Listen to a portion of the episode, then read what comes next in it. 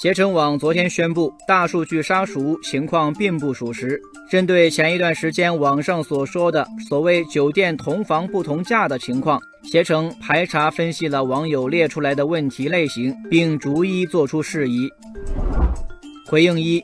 携程没有对使用同一账号、不同手机预订同酒店同房型进行差别定价。网友看到的差价，可能是由于日期、支付方式是否包含早餐、不同供应商等原因导致的不同。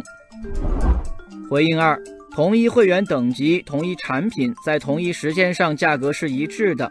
网友看到的差异，有的是因为用户领用或购买优惠券造成，有的本身就不是同一种产品。携程网的回应一出，立刻引来大批网友围观。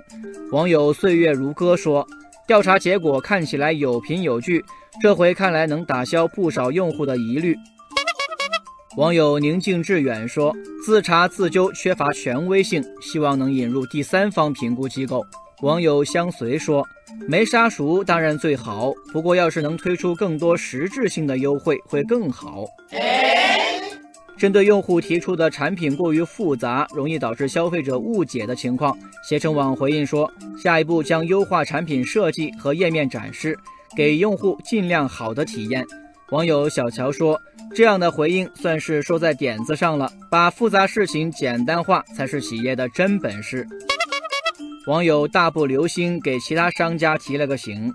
双十一期间，各种抢优惠券活动也异常复杂，用户购物体验亟待提升。网友随遇而安说：“互联网时代想赢得用户并不容易，因为产品体验不佳，失去用户就在转瞬之间。”近年来，消费者之所以对大数据杀熟有这样或那样的担心，究其原因是用户对信息安全越来越关注。